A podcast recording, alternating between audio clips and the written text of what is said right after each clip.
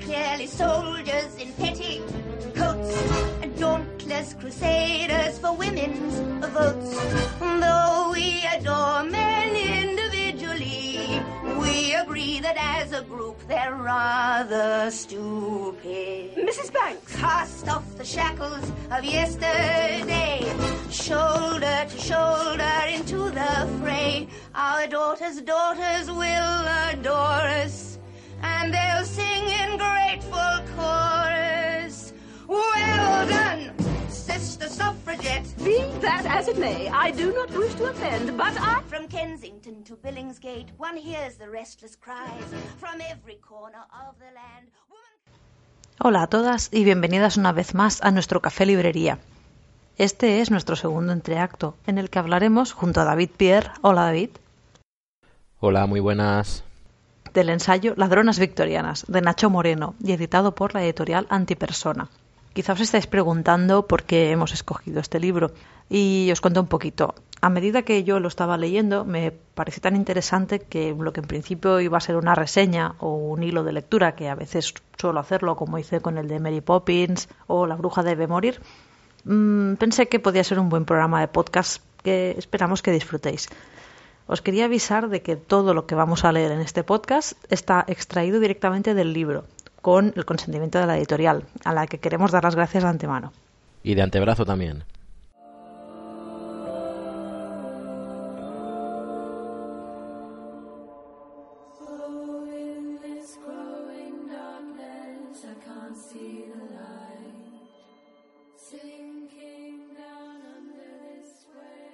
El ruido de los cristales rotos se oye por toda la calle. Los escaparates de Oxford Street acaban de estallar. Con el martillo todavía en la mano, las autoras del sabotaje gritan la frase que se ha convertido en el lema del ala radical del sufragismo inglés. Acciones, no palabras. No era la primera vez que lo ponían en práctica. En los últimos años se habían sucedido los disturbios y los actos de sabotaje, incluyendo el incendio de varios edificios públicos y de las viviendas de políticos contrarios al voto femenino. Antes de que la policía pueda acudir al lugar de los hechos, se oye el estallido de los escaparates de una calle cercana. Después vendrán muchos más. En una acción coordinada, aquel 1 de marzo de 1912, cientos de sufragistas convergieron en la zona comercial de Londres para hacer saltar por los aires los escaparates de los establecimientos. Una calle cada 15 minutos, 400 comercios atacados. Más que un sabotaje, un acto de guerra. La elección de los comercios como objetivo del ataque no había sido casual. La aparición de los grandes almacenes unas décadas antes no solo había cambiado la geografía de las ciudades, sino también las costumbres de los que transitaban por sus calles.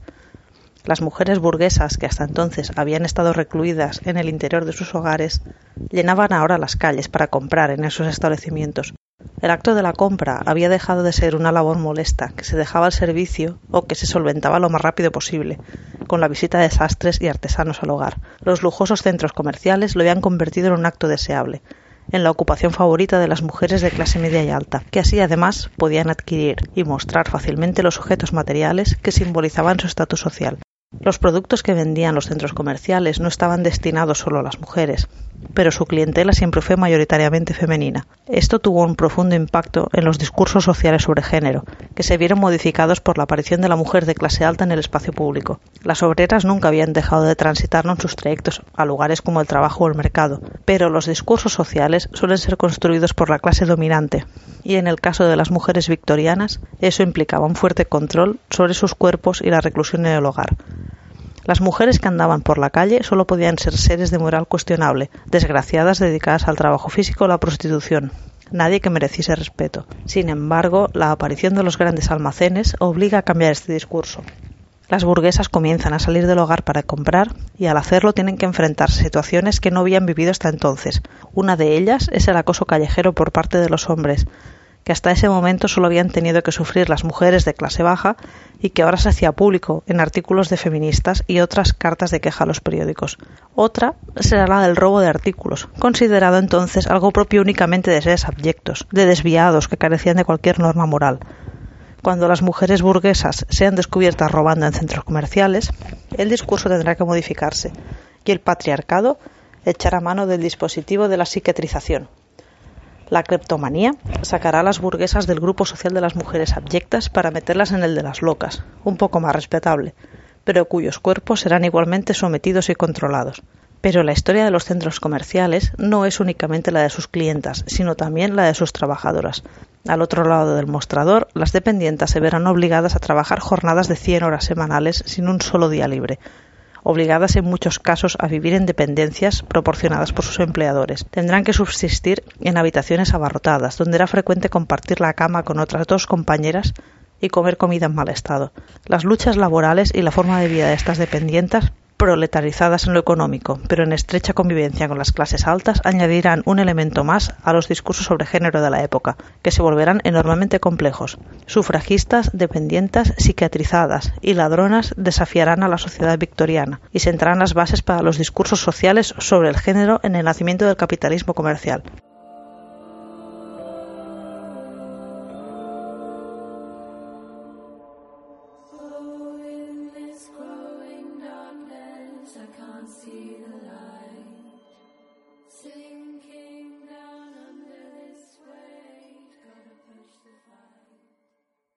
Voy a empezar leyendo el texto La génesis de las pieles, que ya veréis un poquito lo que explica sobre bueno, un término asociado al, al robo.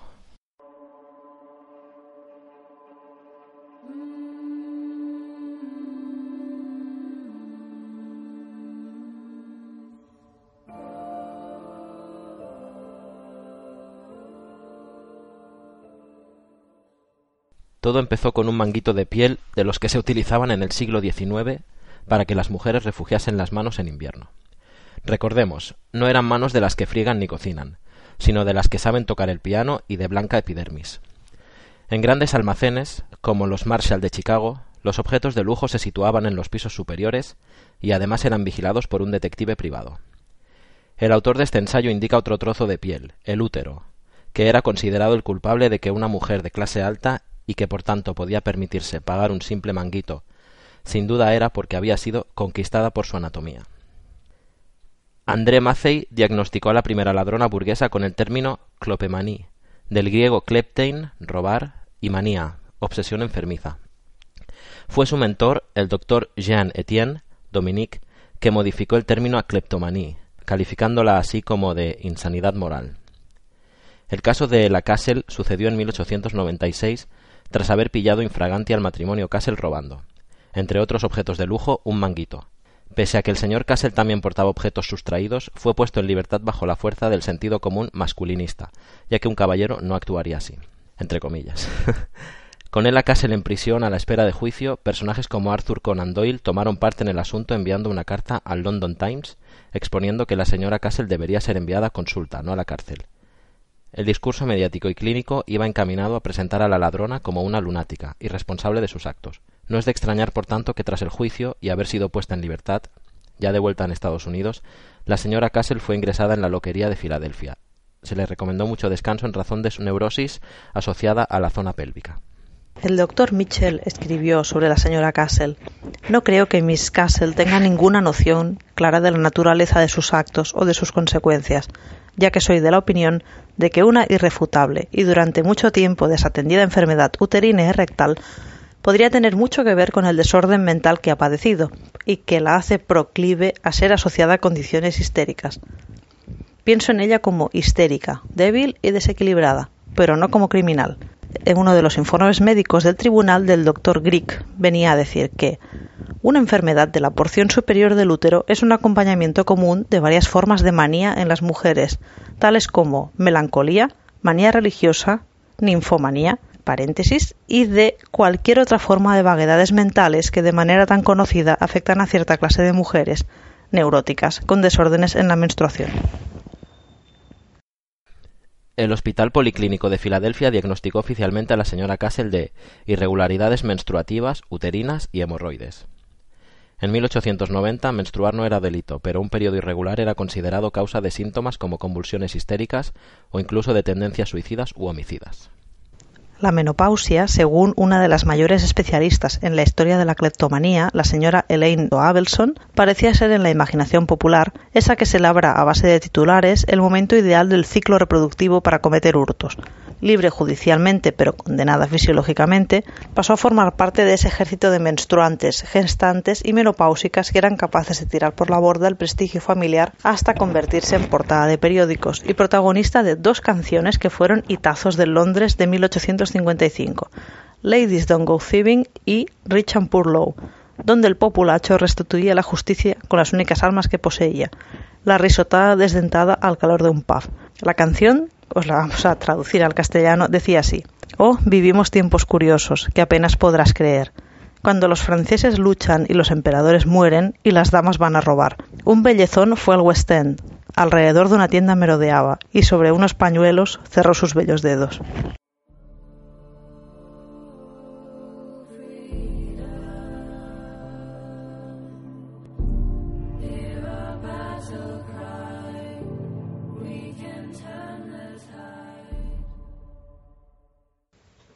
En el capítulo El comercio es un gran invento, se nos relata que Susie Steinbach, en su libro Understanding the Victorians, explicaba cómo desde el inicio de la época victoriana, en 1837, un nuevo y malsano hábito se estaba extendiendo entre las clases altas a la hora de ir a comprar, que es personarse en las tiendas. Es bastante obvio que los ricos compraban, pero, por ejemplo, los sastres acudían a los domicilios o era el servicio el encargado de acudir a los establecimientos. Es que incluso a veces las compras se hacían desde el mismo carruaje, vaya a ser que tuvieran que pisar la calle. La estudiosa Liza Coar explicaba que en 1840 los periódicos se llenaron de historias sobre los peligros sexuales de la compra para las mujeres, como los aparecidos en el Ladies Newspaper o la revista Girls Own.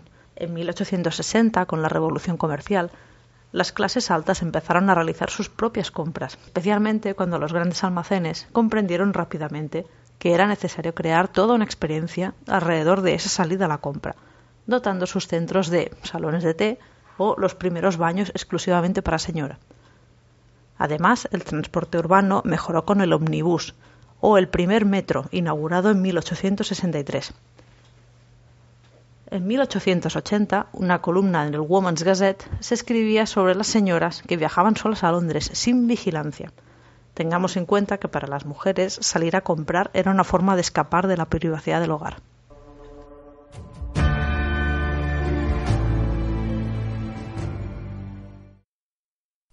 Hablemos ahora del texto que se titula el camino de baldosas amarillas hacia los grandes almacenes. Un buen ejemplo de la transformación de la manera de comprar y del comercio a escala masiva fue la aparición de ropa fabricada industrialmente, pret-à-porter, que fue introducida en la sociedad norteamericana en 1870, cuando la prensa educó a sus lectoras femeninas en la necesidad de un atuendo para cada ocasión. Frank L. Baum, autor de la archiconocida El mago de Oz, escribió en el año 1900 un ensayo titulado Art of Decorating Dry Goods y se considera el primer tratado de escaparatismo de la historia. El señor Baum fue también editor de la revista National Association of Windows Dresser. No podemos olvidar que una de las interpretaciones del mago de Oz es que se trata de una parábola anticapitalista. Para los paseantes, los escaparates era algo que observar, toda una revolución en sus trayectos por la ciudad, y un truco visual era sin duda el hecho de utilizar maniquíes. Para el estudioso Stuart Kluber, personajes como el hombre de hojalata o el espantapájaros eran maniquíes incompletos. Una pequeña curiosidad. ¿Sabíais que las escaleras mecánicas eran de pago en algunos almacenes y en otros como Harrods se ofrecían sales marinas para ellas y coñac para ellos, evidentemente, por si se habían mareado en, en ese vertiginoso trayecto?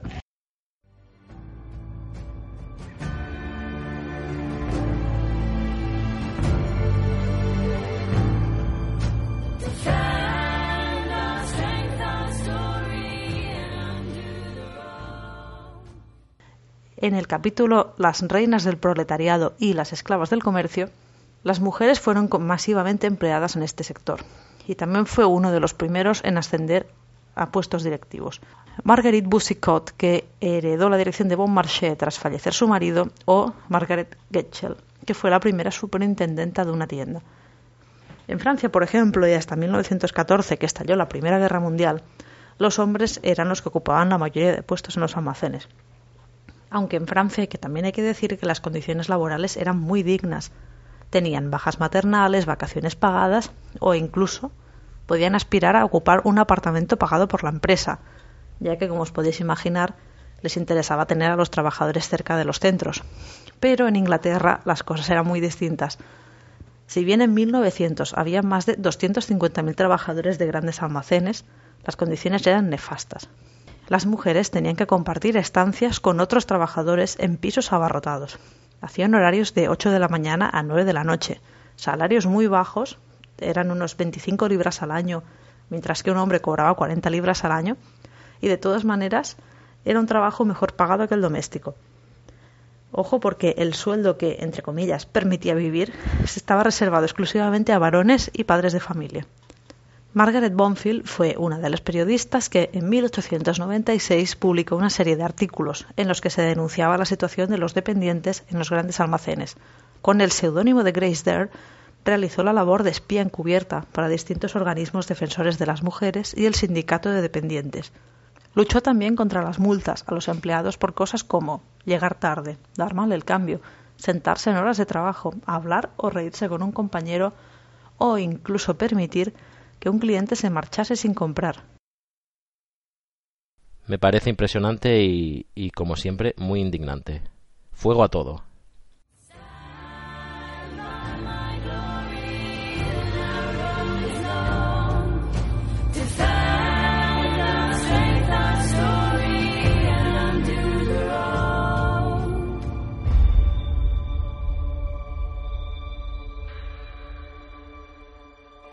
Pasemos ahora al texto sufragistas, compradores, rompedoras de cristales y otras chicas del periodo. Los dueños de los grandes almacenes pronto se hicieron eco del sufragismo y de la clientela burguesa como sujetos sociales. Crearon mantelerías y demás objetos del hogar con los colores simbólicos del movimiento y llegaron a ceder escaparates o a permitir que sus empleadas salieran a manifestarse por el voto femenino. Pero no todo era de color de rosa, especialmente en Inglaterra. En 1903 se fundó la WSP, Women's Social and Political Union, encabezada por Emmeline Pankhurst, que combinaba propaganda comercial con acciones de guerrilla. Así, el 1 de marzo de 1912, cientos de sufragistas convergieron en el West End con el objetivo de romper escaparates en intervalos de 15 minutos en lo que se conoció como la Guerra de las Ventanas. 400 escaparates fueron destrozados y los daños ascendieron a un valor de 5.000 libras. Este tipo de acciones y este ensayo mismo nos recuerdan que cien años después la lucha por los derechos de la mujer continúan. Como podéis ver, se trata de un libro muy interesante que esperamos que os haya gustado descubrir. Solo os podemos invitar a leerlo y acabar de complementar con toda la información que ofrece el libro, así como las fotografías, etcétera, que vienen incluidas. Así que nada, muchas gracias por, por, llegar hasta aquí. Gracias de nuevo a la editorial por permitir que hable, difundamos el texto del libro. Y gracias a David por ayudarme, como siempre. Un placer y hasta el próximo programa. Muchísimas gracias a todas y un saludo en especial a, a Antipersona por permitirnos grabar este pequeño podcast, este pequeño entreacto. Un fuerte abrazo.